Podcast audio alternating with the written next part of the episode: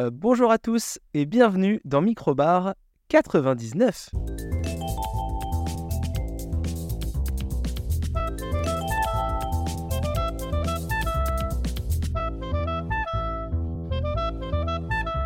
Ah là là, quasiment 100 épisodes, presque tout près 100 épisodes du euh, Microbar. Quelle, euh, quelle aventure, quelle aventure. Pour ça, je, suis assez fier, même si bon, moi j'en ai fait que 98 euh, parce que j'avais été remplacé par Mathieu, mais techniquement j'avais enregistré cet épisode, euh, je crois que c'est le 16 ou un truc comme ça, ou le 6, je ne sais plus, mais que Mathieu avait fait à ma place, euh, compenser un, raté de copie de fichier.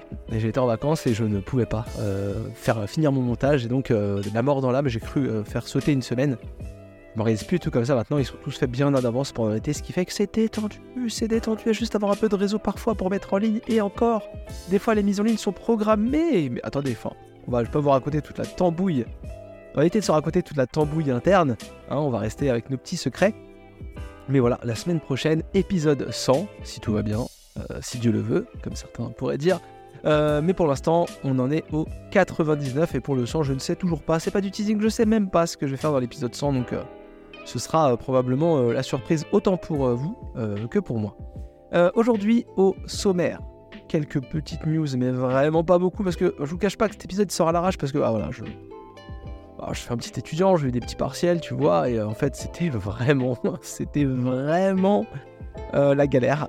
J'ai- pas vu le début de l'année, tout vous dire. C'est-à-dire que je, je, me suis couché le, le 30 janvier au soir, et euh, là j'ouvre les yeux, il est, euh, il est 17h le 8 janvier. Euh, donc voilà, c'est un peu le. Un peu le bazar, mais bon, ça va faire la blague. Euh, j'ai vraiment deux petites news vite fait que j'ai réussi à noter entre euh, deux euh, préparations de dossiers et tout ça. Euh, et surtout, j'ai. euh, parce que bah, de temps en temps, le soir, quand même, je euh, faisais des choses. Euh, je vais vous parler euh, rapidement euh, d'une série, euh, d'un film et d'un jeu vidéo. Ça va être un microbar euh, euh, relativement. euh, comment dire Fourni. Voilà, fourni. euh, avec euh, avec euh, grand plaisir et amabilité de ma part, euh, Flavien, votre serviteur, dans les microbars. On passe tout de suite aux petites actus qui vont aller, qui vont aller vite. Vous allez voir, ça va aller vite. Alors, les petites actus, ça va aller très très vite. La première, c'est ah Mickey dans le euh, dans le euh, je, perds mes mots. Euh, voilà, domaine public. Hein, j'ai retrouvé mes mots. Mickey dans le domaine public. hein, voilà, donc euh, c'est parti, on y va. euh, c'est la fête. Voilà, donc voilà, c'était Steamboat Willy qui est dans le domaine public. euh, voilà, et donc ça risque d'être marrant de voir les gens se faire quand même attaquer par Disney parce qu'ils prouveront par A plus B que non, non, mais là c'est Mickey que vous avez dessiné, c'est pas celui qui est dans le domaine public. Donc voilà, on, quand même, on a un peu changé le personnage. Je les vois bien d'ailleurs changer le personnage tous les 20 ans. de manière en fait, mais de manière suffisamment fine pour pas que ce soit trop grossier et de manière suffisamment marquante pour que ce soit quand même assez important et venir un peu euh, protéger leur, leur petit bébé. Euh, mais voilà pour euh, Mickey dans le domaine public. Donc si vous voulez faire des petits, des petits dessins de Mickey sans gants, allez-y. hein. pour l'instant, apparemment, c'est pour l'instant autorisé. Jusqu'à ce que quelqu'un change la loi pour les protéger. Parce que voilà, les puissants ont tous les pouvoirs. Oui, oui, on est dans un podcast comme ça. Non, même pas.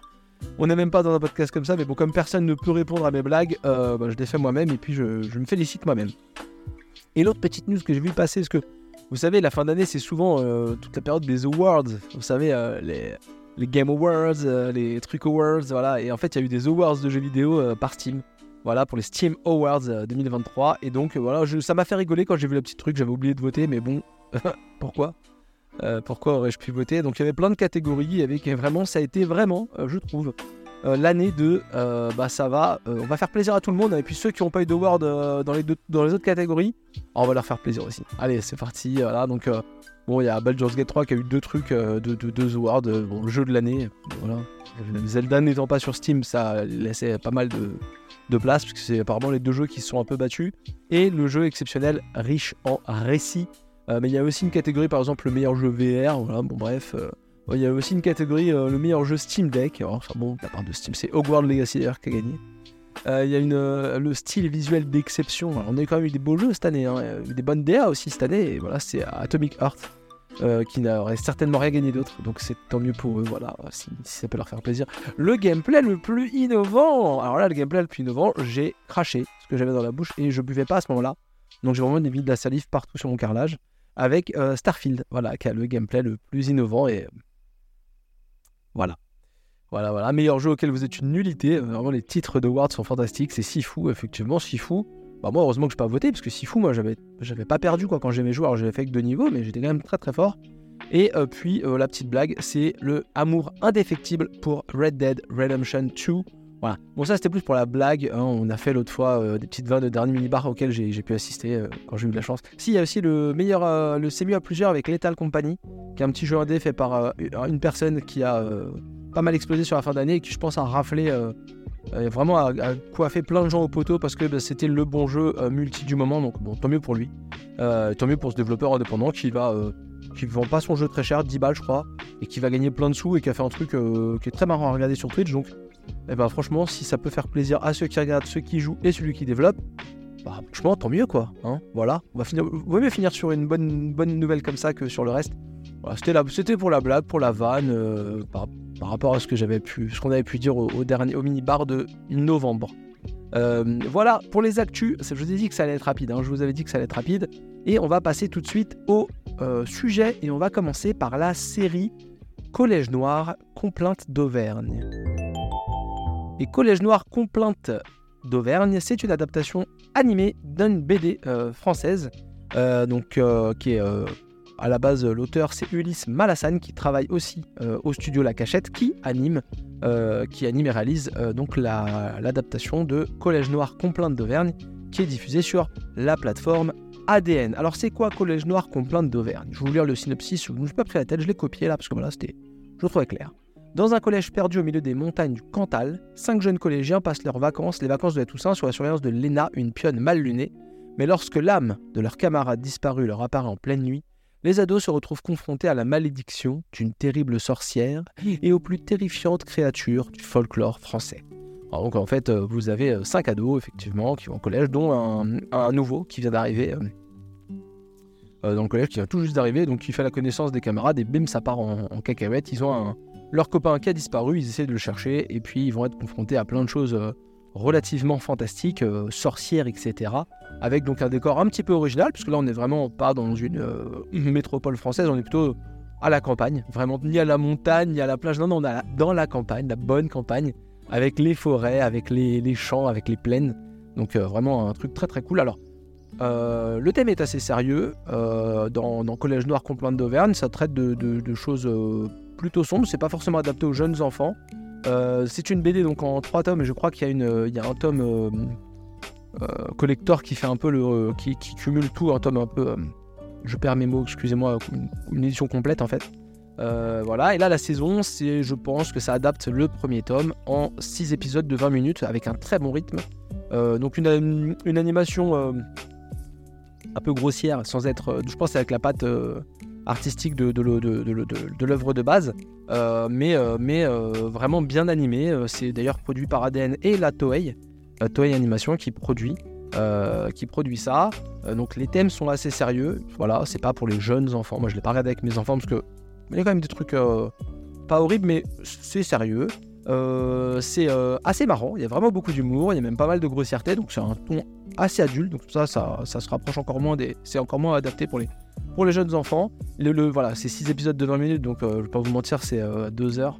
2 heures à un très bon rythme, vraiment, vraiment ça envoie. Il se passe pas mal de choses dans la, dans la saison 1, et entre le début de la saison 1 et la fin de la saison 1, les personnages ont déjà pas mal évolué alors qu'il s'est passé que 2 heures. Donc c'est très très cool.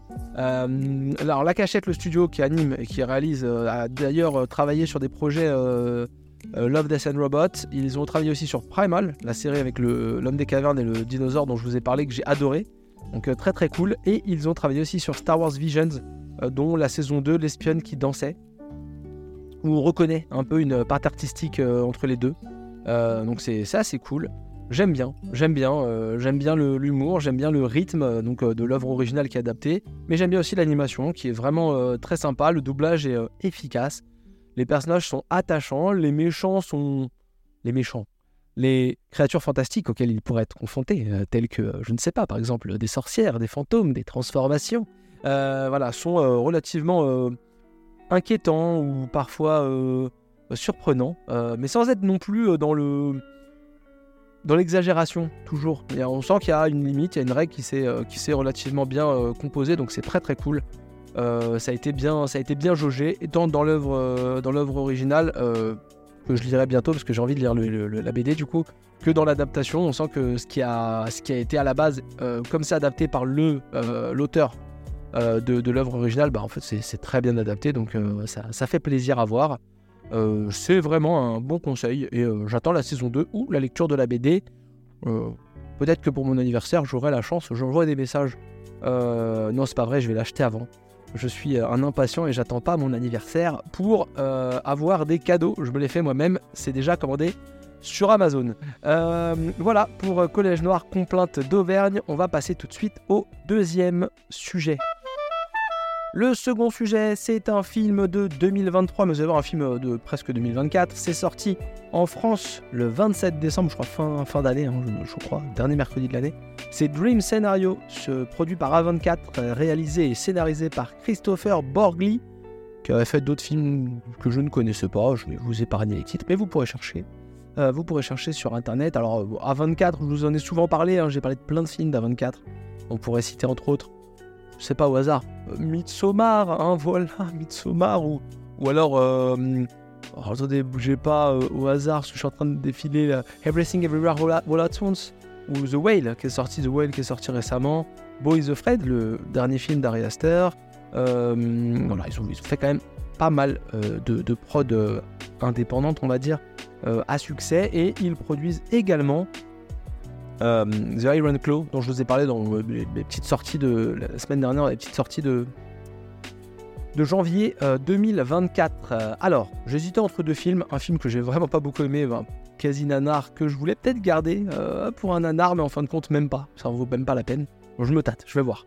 donc j'en parlerai peut-être la semaine prochaine ou une autre fois. Et Dream Scenario qui méritait d'être d'être expliqué, d'être euh, cité euh, dans les, dans les micro-bars. Et puis on va passer voilà, du coup un petit peu de temps sur Dream Scenario. Alors j'ai un peu caché entre guillemets, et si vous suivez un peu internet, vous avez vu euh, qui était l'acteur principal, parce que c'est avec au, casting, au générique, Nicolas Cage en rôle principal. Et c'est un Nicolas Cage qu'on n'a jamais vu dans Dream Scenario, parce que c'est un Nicolas Cage chauve, avec une grosse barbe, donc vraiment pas le physique qu'on lui connaît. Et il va jouer un père de famille, professeur d'université, avec euh, une vie extrêmement lambda, mais lambda dans le sens un peu négatif. Vous savez, cette personne qui fait pas de vagues, qui passe un peu euh, euh, de manière un petit peu transparente aux yeux des autres, que pas vraiment respectée par personne d'ailleurs. même pas, forcément par sa femme, mais de manière pas, pas hyper pas hyper bien soutenu par sa femme, pas hyper respecté par ses amis qui l'invitent pas à des soirées. Son ex lui a piqué une partie de son travail. c'est une personne qui, a pas une vie euh, extrêmement euh, populaire euh, et, incroyable, plutôt discret. Jusqu'au jour où en fait il apparaît dans le rêve de plein de gens, dans le rêve de gens qu'il connaît, ça jusque là pourquoi pas, mais également dans le rêve de gens qu'il ne connaît pas. Euh, il va apparaître dans les rêves de, beaucoup de gens qui vont se rendre compte qu'ils ont tous rêvé de, Paul Matthews, son nom dans le, dans le film. C'est le nom de Nicolas Cage, et donc on voit des, extraits de, rêves où il apparaît comme ça, et en général, euh, dans les rêves, euh, il, se balade comme ça, et puis il passe, et il fait un signe de la main, et voilà, il continue mais il fait, fait que passer, euh, il fait que, traverser euh, la scène tu rêves sans jamais vraiment intervenir, de rêves qui sont euh, soit des rêves agréables, soit parfois des cauchemars, mais il est là, voilà, il, fait coucou et puis il continue. Parfois il demande si les gens ont besoin d'aide, mais il n'intervient pas directement dans le rêve. Il est là, voilà, il est de passage dans les rêves et donc bah, les gens vont commencer à se dire tiens attends, on rêve tous de lui, des gens vont commencer à, se rendre compte qu'ils rêvent de la même personne, et bah lui il va commencer à avoir une petite popularité, voilà. Et puis euh, bah, quand il va au cours, euh, d'un coup à la fac, il y a beaucoup plus de monde à l'université, dans la l'amphi. Euh, voilà, il est, plus reconnu, il y a des gens qui le reconnaissent dans la rue, on sent qu'on le regarde, on sent que bon, ses amis par exemple qui l'invitaient jamais aux soirées, bah, d'un coup il l'invite, voilà, donc voilà, il, tout le monde, toute la terre ne rêve pas de lui, mais Beaucoup de gens rêvent de lui, donc euh, c'est assez euh, bizarre. Et puis, sans spoiler trop le film, euh, il y a plein de rêves un peu différents, il y a même des rêves un peu embarrassants, tout ça. Il y a des scènes extrêmement embarrassantes dans ce film. mais ah, au fur et à mesure de l'histoire, les rêves, c'est plus vraiment des rêves, quoi. C'est plutôt des cauchemars. Et bah, Paul Matthews, dans les cauchemars, bah, il fait plus que regarder, quoi. Voilà. et donc, bah, Peut-être que la célébrité, elle va peut-être se transformer en quelque chose de moins agréable. Bref, on va suivre un peu euh, le changement de vie euh, d'une personne euh, lambda. Vraiment, j'aime bien ce terme de personne lambda parce qu'il représente vraiment ça, mais vraiment le, côté extrêmement négatif de personne lambda. Moi, par exemple, moi, je me considère comme une personne lambda. Je suis pas millionnaire, je suis pas sans abri.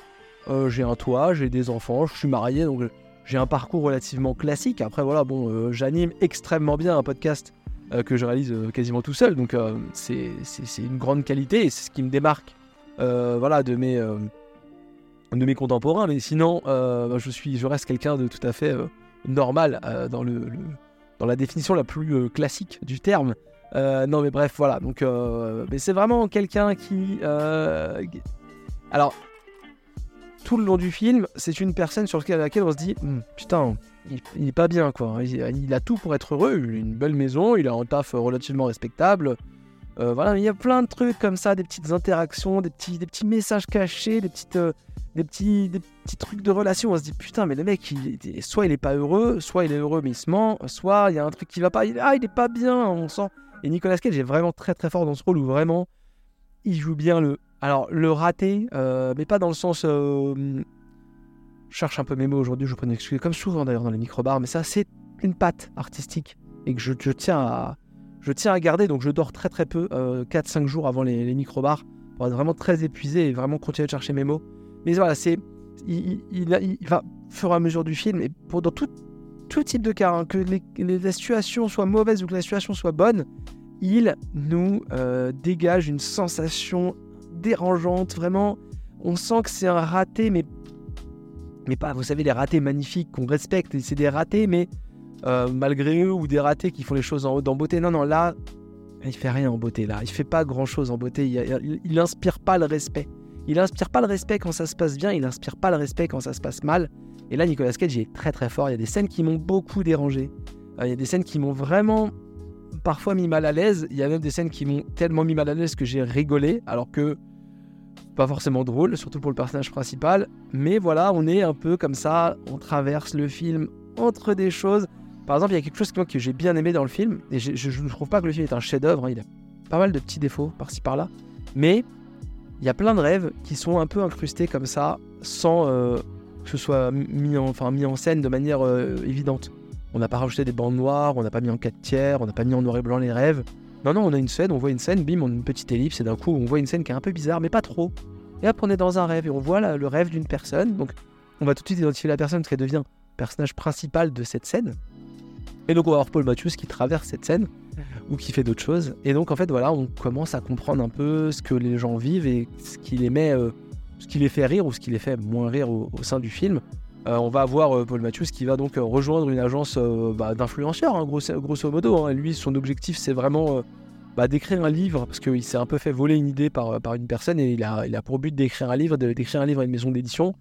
C'est son objectif euh, personnel, euh, mais il n'a jamais rédigé une seule ligne de ce livre-là, donc c'est compliqué de vendre un livre sans euh, avoir des mots et des phrases à montrer. Et on va comme ça le voir un peu essayer de construire une forme de, de célébrité un peu bizarre, et puis le film se perd un petit peu, prend un virage un petit peu embêtant, mais sur la toute fin, où il tente des choses ça tente une critique un peu du monde de l'affluence, de des thèmes un peu actuels comme ça, qui ressortent un petit peu en ce moment. Et je trouve que là, je je m'attendais pas à ce qu'on aille euh, dans cette direction-là. Je m'attendais peut-être à ce qu'on aille un peu plus loin aussi, euh, dans le discours et dans le. Pas dans la folie, mais c'est quand même une situation un peu originale. Euh, un lambda inconnu de tous qui devient un peu une star comme ça, avec plein de choses qui déraillent, mais va pas complètement à fond. On sent vraiment que le réalisateur euh, scénariste il respecte son personnage quand même un petit peu. Euh, on sent que voilà Nicolas Cage euh, bah, il s'est fait plaisir quoi. C'est vraiment pas l'acteur là qui essaye de se mettre un peu en avant. Non non il se met au service du personnage. Il adopte un physique vraiment pas avantageux dans un sens pour lui puisque bah c'est pas le Nicolas Cage qu'on a pu voir avant avec toutes ses coupes incroyables. Là c'est vraiment une coupe de cheveux qui lui va pour une fois. Attention. Là je prends le micro à deux mains. Euh, j'ai rarement vu euh, Nicolas Cage avec une coupe qui lui allait aussi bien, donc euh, bah, on a trouvé son style. Et bah, je pense qu'on va pas le voir souvent comme ça parce que c'est pas non plus hyper flatteur. Mais là, là c'est crédible. la petite barbe, le petit, la petite coupe chauve, hmm, là, moi j'aime bien. J'aime bien, ça lui va bien. Et ça lui donne un. Ça, ça, colle parfaitement au personnage. Donc c'est vraiment très agréable. Voilà. C'est une petite prod à 24. C'est clairement pas leur meilleur film. Midsommar déjà assez incomparable et vraiment très très cool. c'est bon, c'est pas du tout comparable, comme je viens de le dire. Mais voilà, il y a une idée, il y a il y a un acteur qui se met au service de, l'histoire, il y, a, euh, il y a des critiques, il y a des tentatives, ça va pas assez loin mon goût, mais on peut reconnaître que euh, on peut reconnaître que euh, m'attendais pas à avoir Nicolas Cage comme ça, donc déjà ça vaut la peine pour ça. C'est pas très long, il y a quelques scènes un peu marrantes, il y a quelques scènes vraiment dérangeantes, donc on passe vraiment du il y a des scènes dérangeantes et marrantes, comme je l'ai dit. Donc on passe vraiment de, à plusieurs euh, sentiments, à plusieurs moments. Donc euh, si vous avez l'occasion de voir Dream Scénario, euh, peut-être pas au cinéma, parce que là, je suis pas sûr que le film marche très très bien. Mais franchement, à l'occasion, à la sortie DVD ou Blu-ray, allez-y, c'est un petit film sympa et ça vaut la peine d'être d'être vu. au moins pour avoir un truc un peu original. Le dernier sujet, c'est. J'ai quand même été assez vite sur le rythme, je suis content, je suis efficace, fatigué mais efficace. Le dernier sujet, hein, c'est un jeu vidéo et donc c'est The Invisible. The Invisible qui est donc sorti. Euh... Je en train de regarder la date parce que moi je prépare bien moi. Moi franchement, je vous dis, moi je suis un mec comme ça, je prépare mes sujets, euh, mais comme euh, rarement. Euh, c'est sorti donc en fin d'année 2023, au mois de novembre. Voilà, 6, novembre 2023, euh, exactement. J'ai la page Open Critique sous les yeux. C'est un jeu, euh, si je ne dis pas de bêtises, je crois que c'est un jeu russe ou polonais. En tout cas, c'est édité euh, par un éditeur polonais et c'est développé par Star Wars Industries. c'est l'adaptation d'un roman polonais. Voilà, donc il n'y a pas que Witcher dans la vie, qui s'appelait déjà L'Invincible, un roman polonais de 1964 et donc c'est sorti sur bah, les nouvelles générations, les Xbox Series, les PlayStation et sur PC. C'est quoi The Invisible? J'ai très mal dit exprès, ça va irriter, euh, certainement un peu irriter les oreilles de Mathieu et ça me fait plaisir. Dans The Invisible, on joue Yasna, qui est une chercheuse, euh, donc au moins russophone. Je ne sais pas si c'est des Polonais, des Russes. C'est pas explicité, mais ils ont tous une attitude un peu russe. Euh, dans l'idée, euh, une biologiste donc qui est euh, perdue sur la, la, planète Régis 3. Voilà, je pose le nom là comme ça.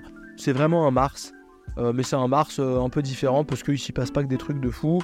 Mais c'est une planète rouge avec beaucoup de désert, un petit peu d'eau. C'est pas Mars complètement. Enfin, en l'occurrence, on ne sait pas s'il y a peut-être de l'eau sur Mars, mais voilà, c'est un Mars avec potentiellement de la vie sur la planète, parce que au tout début, on découvre qu'il y a des poissons dans l'eau, donc s'il y a de l'eau et s'il y a des poissons. Bon, je vous fais pas un dessin. Et donc c'est un jeu euh, narratif, très important, à la première personne, qui a été beaucoup comparé à Firewatch. Euh, pour des raisons assez évidentes de gameplay, euh, gameplay assez lent, on viendra là-dessus. donc on interprète Yasna qui est perdue et qui recherche ses compagnons. donc elle vient d'un vaisseau spatial qui s'est posé, enfin qui avait envoyé une équipe initialement sur Regis 3 et euh, il s'avère que cette équipe, pour cette équipe, ça s'est pas très bien passé. Et donc Yasna va descendre sur la planète pour aller les chercher, les secourir ou pour découvrir ce qui leur est arrivé. Et donc on va récupérer Yasna comme ça, qui communique avec son, chef, euh, Imperator je crois, si je dis pas de bêtises. Ça c'est Furiosa, peut-être que je confonds euh, des, trucs de qualité, donc c'est tant mieux. et donc on va comme ça partir à l'aventure, on va avoir quelques petits flashbacks, on va découvrir un peu ce qu'il a pu se passer, et puis on va avoir plein d'aventures et de mésaventures, un jeu qui essaye comme ça de jouer un peu avec vos, vos sensations, des fois d'essayer de vous faire peur un peu, de vous inquiéter, mais ne vous détrompez pas, ce n'est pas un jeu d'horreur, ce n'est pas Alien Isolation, c'est vraiment Firewatch, on va pas croiser grand monde, on va pas interagir avec grand monde, et on va se balader dans des décors relativement vides et euh, plutôt bien réalisés, euh, et on va voir des choses pas toujours très jolies. Alors, c'est à la première personne, c'est lent et c'est euh, à la Firewatch. Euh, donc on est là, on est perdu sur la, ville et donc sur la ville, sur la planète et on va avoir un radar. Il va falloir suivre un peu le radar pour histoire de, trouver un peu nos, compagnons. Et on va comme ça se balader, on va retrouver le camp et on va enquêter et parcourir un peu l'univers.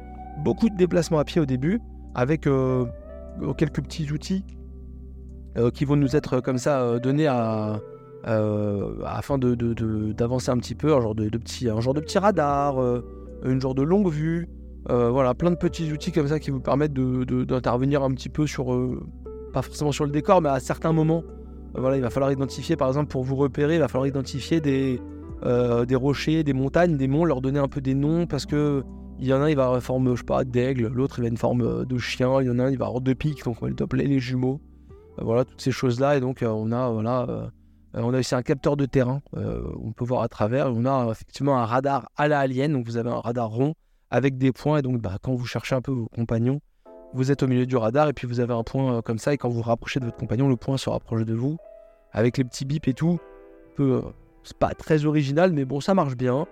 Euh, donc voilà, les accessoires sont à utiliser au moment où le jeu vous les demande. Hein. ils sont pas forcément, c'est pas forcément euh, très très euh, interactif de ce côté-là. On n'a pas beaucoup de liberté. Alors le jeu dure, moi j'ai noté qu'il durait à peu près 6 heures. J'ai vu sur How Long to Beat 6h30, entre 6h et 7h. c'est très très lent, ça passe assez vite quand même. Il se passe plein de choses dans le jeu. La fin est assez longue. J'ai peu aimé la fin j'ai pas vraiment aimé la fin, mais euh, j'ai quand même passé une, bonne aventure, euh, sans trop spoiler euh, ce que j'ai vécu sur The Invincible. Je vais le dire de plein de façons différentes pour vous agacer, et ça me fait plaisir, ça me fait plaisir de vous agacer, donc, donc voilà, je suis content.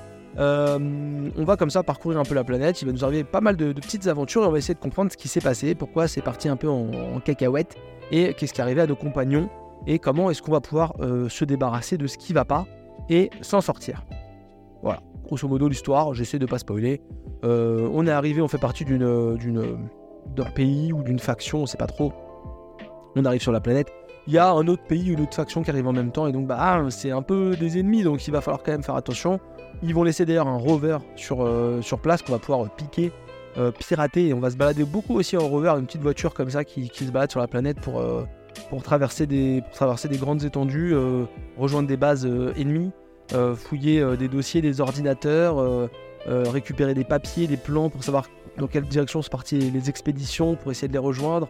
Voilà, c'est un jeu comme ça où on essaye d'enquêter, de comprendre, on prend possession de drones, à un moment donné on a même la capacité de prendre un, genre de vaisseau spatial, une, petite soucoupe. Il y, a une, DA qui est très années 60. Hein, c'est vraiment années 60 dans la, dans la direction artistique de l'espace.